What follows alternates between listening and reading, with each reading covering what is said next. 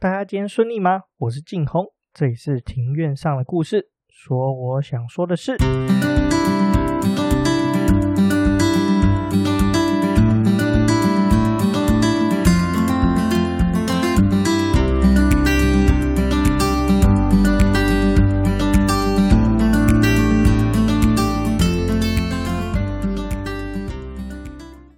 这是一个喜欢故事的市井小民所开的 podcast，这里有历史、有书籍、有电影、有风土，还有那些你没注意到的事。因为知道的故事太少，所以就来读故事、讲故事，在这里扩散你我的故事小宇宙，还有那些故事所延伸的观点。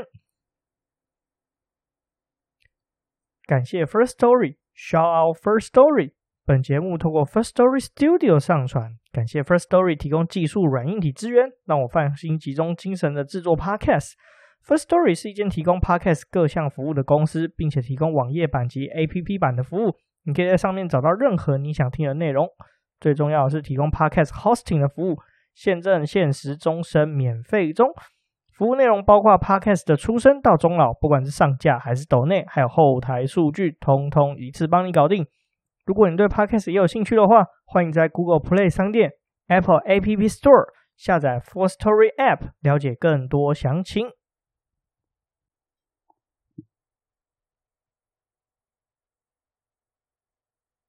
那我们今天来聊聊什么呢？我们来聊是什么样划时代的化学制成养活了你我的祖先？基本上没有这个伟大的化学制成发明。没有这个发明的话，实际上搞不好就没有你跟我存在这个世界上了。我们先从这个为什么会说这个是很重大的化学制成养活你我呢？这就要来讲到说这个化学制成的产品，应该不能说是产品，是它的前驱物，叫做氨。这个东西呢是肥料的主要成分。那你为什么有饭吃？那餐桌上的米、蔬菜、肉是怎么来的？其实都跟这个安食息息相关哦。因为粮食只要生产不足，所有的东西都受影响。你看，我们农田如果没有产出足够的稻米、小麦，那就没有谷物可以去养牲畜。那没有谷物可以养牲畜的时候，那就我们就没有肉可以吃。所以说，这其实跟我们生活是息息相关，非常非常至关重要的一个一个化学制程。所以没有这个没有这个化学制程，基本上我们这个就没有办法有生产出这么多的粮食。因为大家都知道。这个我们其实土地原本的地力是有限的，如果没有肥料去增强它的地力的话，其实是没有办法长出这么这么多的东西了。所以没有这个化学制程，就没有米，那没有米，你也就直接 GG 啦。所以我们今天就要来聊这个划时代的化学制程——哈伯法制氨。这哈伯法自然为什么非常非常伟大呢？是因为它捕捉了我们空气之中占七十八 percent 的一个化学物质，叫做氮气。那它把这个氮气固化下来，固成制制造成我们需要做肥料前驱物使用的氨，这是一个非常非常非常超级无敌霹雳伟大的这个化学制程啊！我真是超级佩服哈勃这个人了。那而且还更有研究指出呢，这个哈勃法制氨这个技术呢，现在养这个技术的发现，那养活了地球将近一半以上的人口呢。那我们就先来聊聊什么叫做氨呢？氨这个东西，我想大家国中的时候应该都有学过，那就是我们传说中很常提到的，就是阿摩尼亚氨水，就是臭臭的。那这个中文字怎么写呢？就是它是呃空气的气上面的那个米字去掉，下面的米字去掉，那下面改成氨，这个就是氨水的氨。那英文就是叫做阿摩尼亚，它是一个无色的气体，那有强烈的一些气味。那大家都知道说阿摩尼亚闻起来就是有那个尿尿的味道，而且它非常容易。就是容易，就是溶于水中。那氨在对地球上的这个生物是非常非常重要的，它是可以说是所有这个食物跟肥料的重要的成分之一。那氨也是一个很多就是化学这个药品啊，或者是商业清洁用品直接或间接的这个组成的部分。而且因为我高中呃，应该说我是念高职体系的，我高职实验课的时候就有发生过一些氨气事故，所以我对氨这个东西很有印象。我忘记那时候高中配什么药了。然后一边是配氨水，然后另外一边不知道配什么东西。那我们同学就很很调皮嘛，就原本是要分两边配的东西，结果因为拿的太近了，所以氨氨就这个这个有部分就逸散在空气之中，结果就搞得我们实验室跟起雾一样，然后那个跑出一大堆很臭很臭的氨味。我们这是年少轻狂，这大概十来年前的事，十几年前的事情了吧？但是就是非常的疯狂啊，也是也是很搞笑一件事。现在回想起来是非常搞笑的一件事情。好，我们既然知道氨是什么东西了，再来聊聊说这个为什么说这个哈勃法制蛋很伟大呢？其实是因为说在发现人们在发现肥料这个东西可以拿来增强地力之前，人类是怎么生产这个食物的？因为在跟这个工业革命之后嘛，因为大家都知道工业革命一些就是发生之后，这个生产的技术大幅进步啊，那人类其实就不用靠那个人力或兽力增加生产力，就靠机器就可以增加生产力了。那所以说人口就一路狂飙，飙到一个不行。那这个时候人类还没有发现说那个肥料是可以增强地力这件事情的。所以在一七五零年的时候，我们先来讲一下说人口到底是怎么爆炸性的成长。所以在一七五零年左右的时候，那时候的资料人口大概大概七点九亿的人口左右。那一直到一九零零年的话，人类就的人口数量就到高达了十六点五亿，人口增加非常非常的多。那也是因为这个，到时候那时候工业革命靠机器增加生产力，多出来了很多的劳动力啊，要找市场啊，人口又增长这样的原因。所以说，欧洲其实也才是因为这样子，所以去外面去找殖民地啊，找市场啊，也是找这个粮食生产的基地。毕竟地也不够嘛。而且因为那个时候大家都知道，我刚刚前面有提到的，就是这个粮食生产，这个土地的地力，其实它种植一段时间之后就会下降的。那这个人口又成长的实在是太快了，那我们现有的土地也也也是跟不上这个。开发的速度也跟不上这个人口的成长，所以说这块地可能种个三五年就这个地力就不行了。而且那个时候人类也搞不是很清楚，说我们要拿什么东西，也就是人类不知道说要拿什么东西当肥料去促进、促使这块地保持它的地力，但去促使这个植物生长。所以说那个时候种完东西，土地肥力下降，那过几年会种不出东西。所以说那个时候就要做轮耕的动作。这个轮耕的动作的话，就是说就是种几年。那就要换一块地去耕作，比如说我这边有 A 块地，那有 B 块地，那我这三年就先种 A 块地，那慢慢的 A 块地这块的土地就就快不行了，所以就要让这个 A 块地的土地休息一下，那我就转移到 B 块地耕作。那也是因为这样子的原因的话，其实土地的利用其实并不是那么那么的有效率的，直到了后面一个一个重大的发现，那是什么样重大发现呢？我们就要讲到一个德国人了。那个一个德国人尤斯图斯·冯·里比希，他是一个德国非常知名的化学家，在一八四零年的时候，首次发现植物所需要的化学养分是来自于哪些这个这个化学元素。那他那时候发现了这个氮、磷、钾这三种元素是植物成长所需要的化学养分，就是化学元素之一。那只要有含有这三个东西，就是氮、磷、钾这三个。元素的物质，那放到土壤里面，那其实就有助于这个植物的植物的成长生长。那土地的肥力减弱问题就会被解决，就比较不会土地就可以持续保持它的肥沃的能力，因此农业的产量因此而增加。那人类饥荒的问题就开始减少了。不过现在有一个问题是说，那到底是哪些东西含有这个氮、磷、钾这三个物质呢？不过，因为也是知道这个原因，就是知道了植物所需要的这个养分跟能营养食物的营养来源是来自于哪些的化学元素。但是当时人还是不知道要怎么制造肥料，所以只能使用天然的肥料啊，像是动物的尸体啊，就是粪尿啊，植物的落叶等等。那当时的中国人的话是用排泄物来施肥，那法国人的话是用马的大便，就是马粪来施肥。而且天然肥料有一个劣势。就是必须要等这个天这个微生物分解，它才能做利用。比如说我们大出来的屎啊，让它等微生物做作用之后呢，那它才能释放出所这个含有的物质，才能被这个就是释放出这个含有的物质，那才能比如说像我们这个粪便里面含有的可能尿液里面含有的氨啊，要经过微生物分解以后。那才能成这里面的这个氮分子被分解成这个硝酸根或者是氨离子之后，才能会被植物所吸收，所以因此效果缓慢。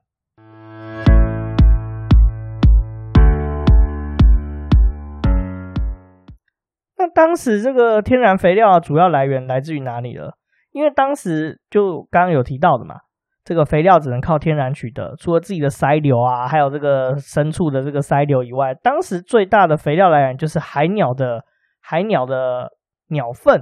因为这个海鸟的鸟粪里面有含大量的磷跟氮。那这个海鸟南马这个海鸟粪的这个最大产地呢，其实就在这个秘鲁外海的一个地方，叫做埃斯拉钦恰。那在秘鲁西南岸沿海这个。这一个群岛啊，被发现说有一个丰富的海岸资源。那在一九一八二零年到一八六零年之间，这个出口到很大量的出口到这个欧洲跟美国。后来人们又在这个智利的这个沙漠阿塔加马沙漠找到一个硝石这个东西。那这个硝石的主要成分是硝酸钾，那是做炸弹的一个主要原料之一，也可以拿来制作堆肥。那当时这个为什么在这个地方呢？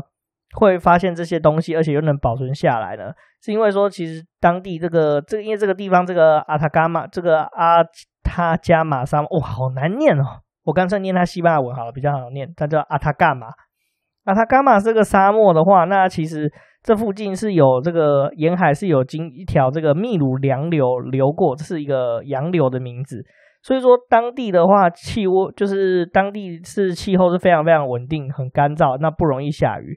所以这个像水溶性的这个氮氮磷化合物啊，就不会因为天气就是下雨啊，即使鸟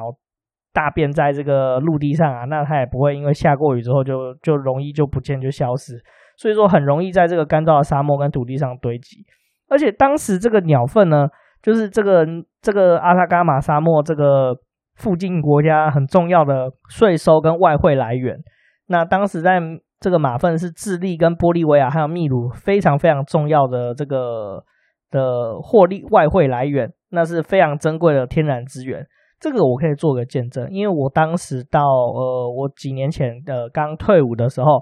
毕业到南美洲旅行的时候，我参加过一个到秘鲁的时候有参加一个行程，它是到一个那个秘鲁有一个岛叫鸟岛。那就可以看到一大堆鸟，我这辈子第一次看到这么这么多的鸟，真的是长得超级可怕、超级恶心。我这一次看没有看到说鸟可以多到恶心我，而且如果有密集恐惧症的同学或朋友，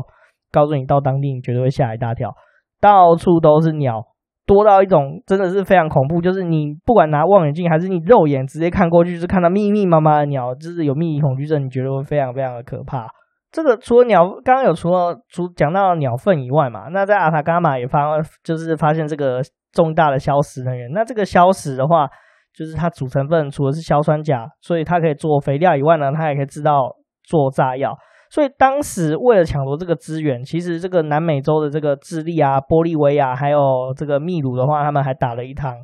硝石战争，去争夺这个阿塔伽马这个沙漠。那也是因为这场战争，让玻利维亚彻彻底底变成内陆国。不过这又是另外一段故事了。不过有点可惜，呃，我刚刚有讲到鸟岛嘛，再绕回来讲说我这个南美洲奇遇记，因为那时候预算不足，加上天去的天数也不够，我到这个南美洲的时候没有到这个阿塔伽马沙漠玩，我只有到鸟岛。不过我觉得有点可惜，因为这个阿塔伽马沙漠是非常非常漂亮的。那它是有一个。这边有粉红湖啊，然后有这个所谓的安第斯红鹤啊，就非常美丽的景致，而且是在台湾你很难很难看到。通常大家会去阿塔伽马的话，会从玻利维亚的那个乌伊欧尼这个地方出发的一个三日行程，那就会渡过这个边境，从玻利维亚到智利。那这个地方也是因为非常非常干燥，所以说其实也很适合做观星。那再来讲讲说，为什么大家都要想尽办法去合成氨呢？因为其实当时其实这个鸟粪的运输也不是非常非常容易，而且加上这个重要的这个资源，其实主要是掌握在这个智利这个国家上面。因为智利也是因为这样子，所以就暴赚了一波啊！这大家都知道，这个单一受死其实是一件非常危险的事情。因为我也干过采购，只要单一受死的话，就是非常危险可怕的事情。而且你不只是你的，你采购的话语权就控制在对方手上，而且万一如果中途遇到什么严重的问题，你的肥料运输出现了状况的时候，其实是非常危险的，可能本国的供应啊，粮食供应可能就会出现问题。然后欧洲又人口又持续增长，那欧洲各国就是为了要脱离这种被智利啊掌握的情况之下，那也确保这种食物稳定供应，去应付这个人口的成长。因此，科学家们就开始踏上了寻找人工合成氨的道路。好。人类踏上了这个寻找这个人人工合成氨的道路。那这个到底什么时候这个这个和人工合成氨被发现出来呢？我们就要讲到哈勃这个人了。哈勃法制氨就在这个踏上了历史舞台。就德国的科学家在哈勃在一九零九年公开哈勃法制氨，带领大家这个突破这个粮食生产的瓶颈啊。哈勃法制氨使这个氢气跟氨气可以在高温、高压，还有在催化剂的作用之下合成氨，那使得我们这个人类呢，可以从顺利的从大气之中转化这个氮气，把这个大气捕捉大气之中的氮，转化成这个植物可用的含氮营养成分。哈勃法就对这个农业啊、工业啊、军务，就是有非常非常大、深厚、深远的影响。那哈勃法解决什么问题？肥料还有炸弹用的这个硝的问题。哈勃法生产的氨，氨可以再与这个一氧化碳结合成尿素。那除了做成这个氮肥以外，那氨也可以再透过这个奥斯华法这个一个方法制造成一个硝酸铵，它就是炸弹使用的原料。那哈勃法的出现也促使这个农业集中化的这个诞生，也就是工业化的农业。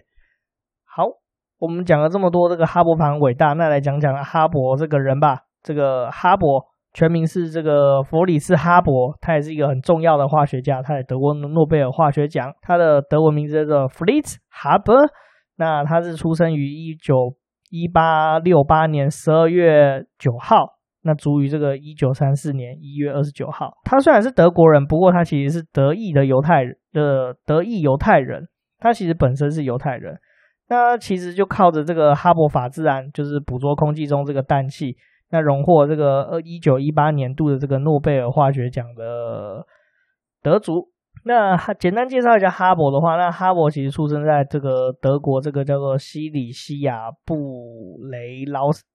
布雷斯劳这个地方，那现在是属于波兰的一个属地的一个犹太人家庭。那哈勃其实从小就对这个化学工业是感到非常浓厚的兴趣。那先后就到这个柏林啊、海德堡、苏黎世念书、念大学。那他的老婆也是一个化学家，那他也是他的老婆也是在德国第一个取得这个化学博士学位的女性。叫做克拉拉·伊梅瓦尔。哈勃这个人其实也蛮多故事可以讲的。这一次世界大战的这个毒气啊，还有开发，其实跟他也非常非常有关系。他也被称作这个化学武器之父。不过，我们再绕回来，哈勃简单介绍完了，我们就再绕回来，我们来聊聊这个人类的治安的历史。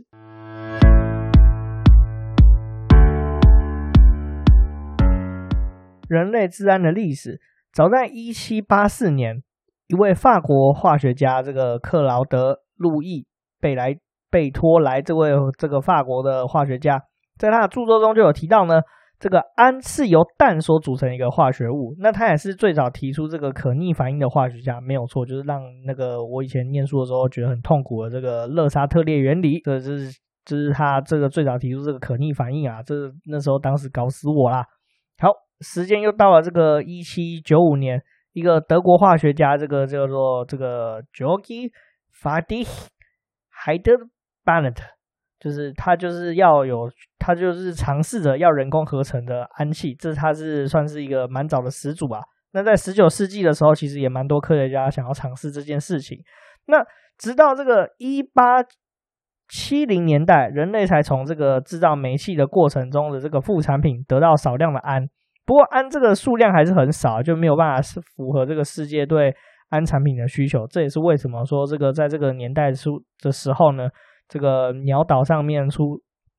阿塔伽马沙漠上面出产的这些这个氨制品，就是鸟鸟粪啊，才会这么大量的出口。时间到了这个一八九零年到一九零零年年代呢，这个科学家开始研究说，哎，空气中有一大堆氮气嘛。刚刚前面有讲到说，在空气的组成之中，有百分之七十八通都是氮气，这个我们呼吸也呼不到的东西，我们现在又在空气中又占这么多，所以科学家就开始研究说，要怎么从空气中把这些东西捕捉下来。我们时间来到这个一八九五年，一位德国化学，两位德国化学家叫做 Adolf Frank and Nicodemus Colo 这两位这个科学家呢，化学家成功的将这个石灰还有这个氮气发生反应，生成这个氢氨化钙。那这个东西的话，现在的话多是用在这个除草剂上面啊。那在哈伯法法制氨出现之后，其实这个方法就很少被拿来做利用了。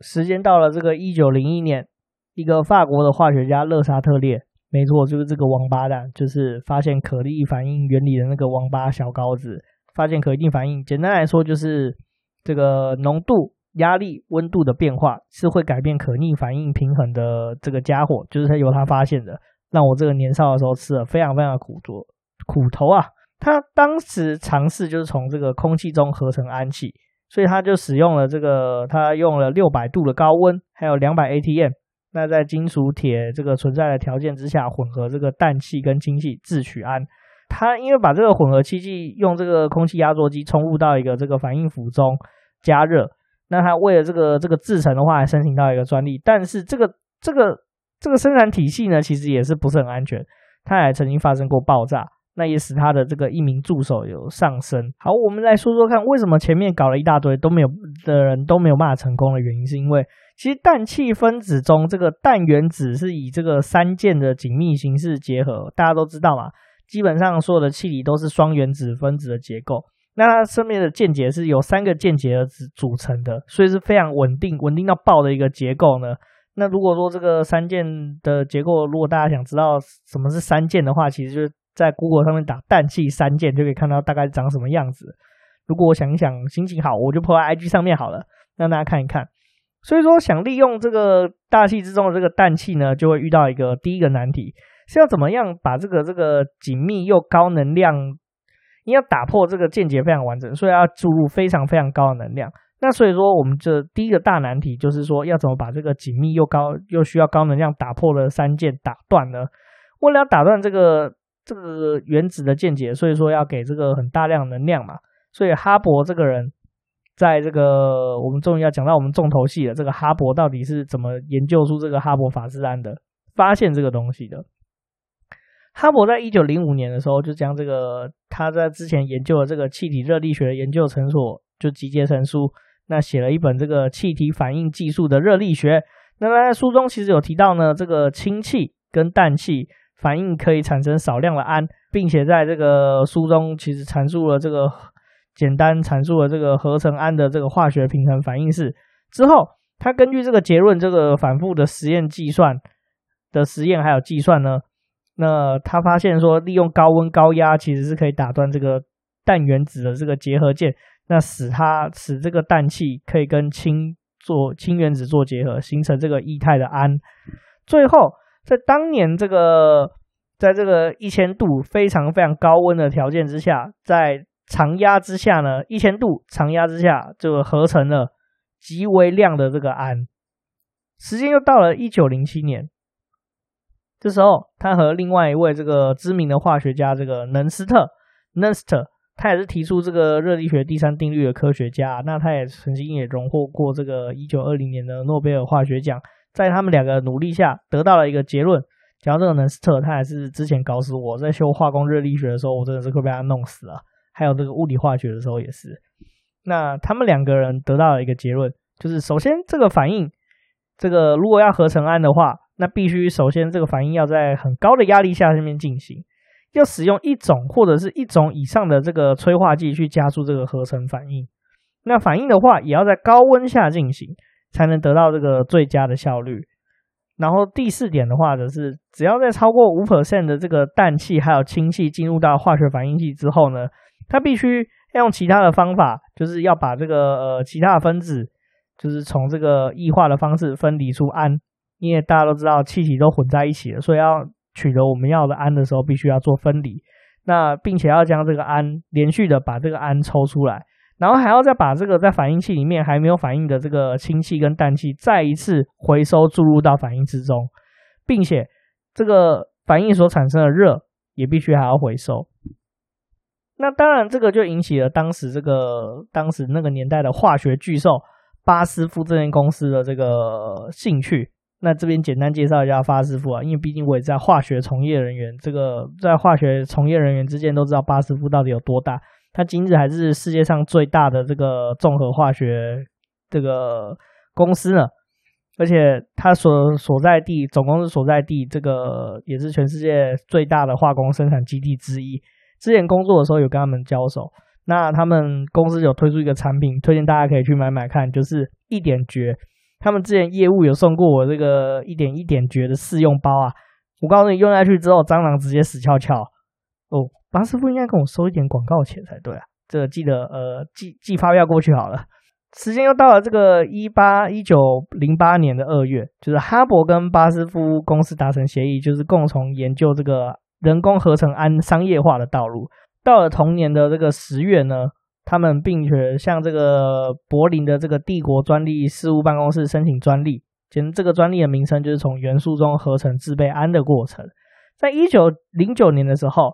就是哈勃。跟巴斯夫团队中的一个化学家，就是卡尔波斯，就是卡尔波什，在他是在一八九九年加入巴斯夫了。那他也是因为有在这个个压力在高压化学上有重大的贡献，所以说他也曾也得过诺贝尔化学奖。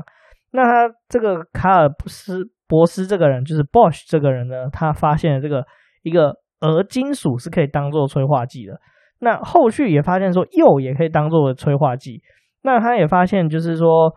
就是他他也发现说，到底我们要怎么从大气中这个固化氮气的方法，因而设计出这个高压的反应器。在同年的这个一九零九年七月二号，哈勃领导的这个小队呢，首一次用这个金属的鹅粉末，在这个高温高压的设备中生成功生产出了这个氨气。不过，这个氨的产量非常的低，只有九十公克。不过，这个鹅金属呢，这个鹅，我们这边解释一下，它这个鹅怎么怎么写呢？它就是一个金属金字边，然后旁边再一个我，这个字念鹅。那鹅的话，它是世界上其实是最稀有的这个非放射性金属啊，那它也是密度最高的金属之之一。那时候巴师傅到这个世界上市面上疯狂搜刮，那他也只能买到十几公斤，非常非常难取得。因此，这个商业化的道路又再一次的停滞了。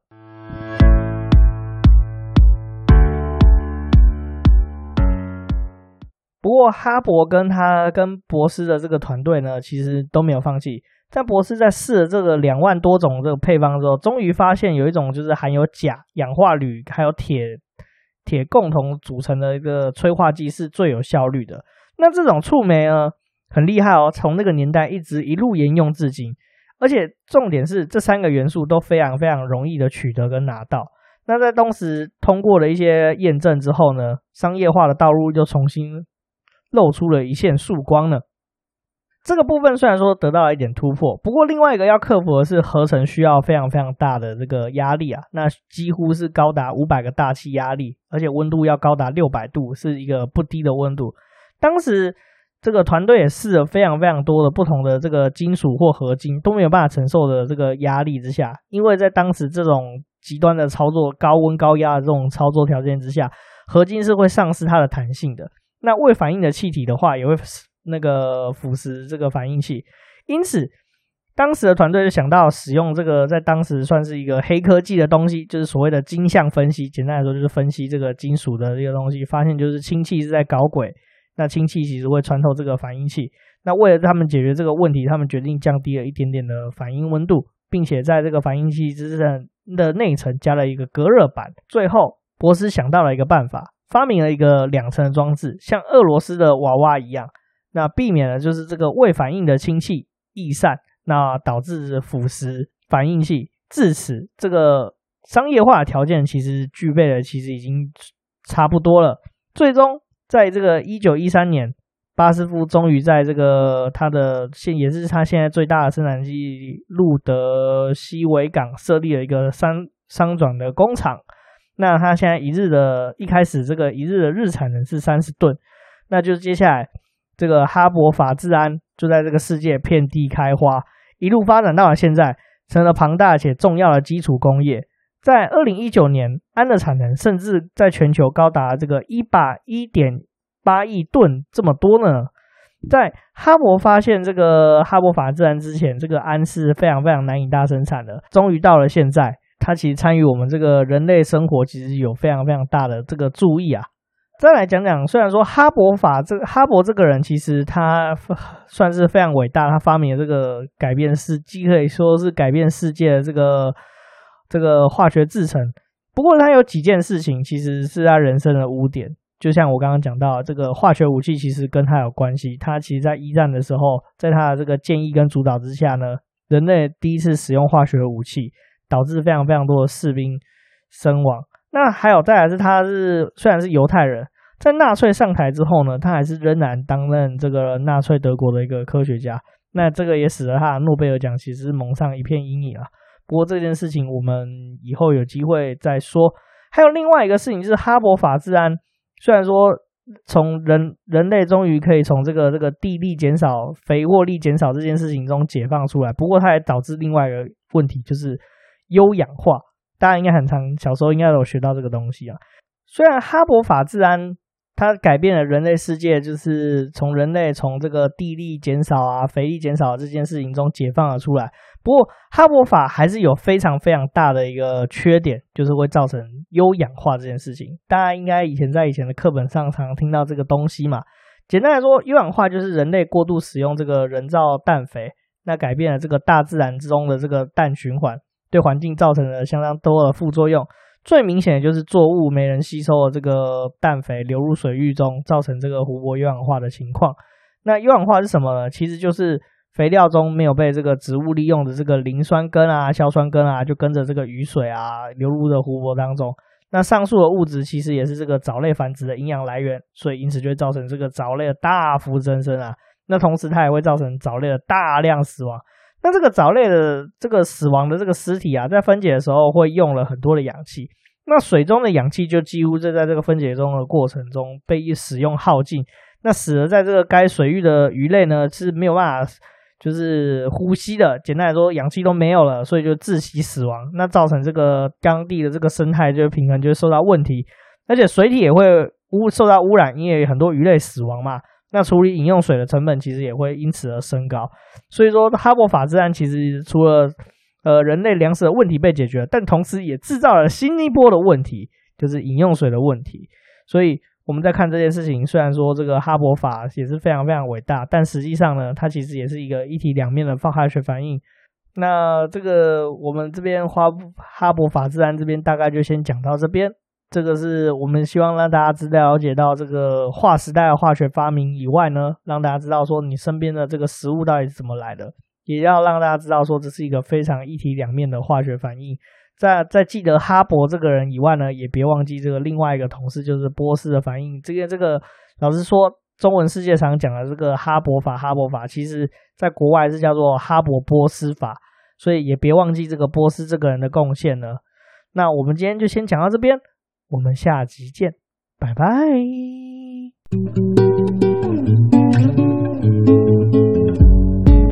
非常感谢你的收听，谢谢你用声音认识我，也谢谢你听到这里。如果你喜欢这集的节目，或对节目有任何的想法，请在 Apple Podcast、Spotify、First Story、Google Podcast 留下你的评分及及评论。也感谢我们好朋友 First Story 的技术支援。你也能利用节目下方 show note 连结直接留言给我，而且现在 First Story 推出新的功能哦，就是语音留言的功能，你也可以直接语音留言给我呢。或者你也可以在 Instagram 上面找到我，我的 Instagram 账号是 Story on the Yard，S T O R Y O N T H E Y A R D，S T O R Y O N T H E Y A R D。或是在 Instagram 上面搜寻庭院上的故事。再次感谢你的收听，我们下次见，拜拜。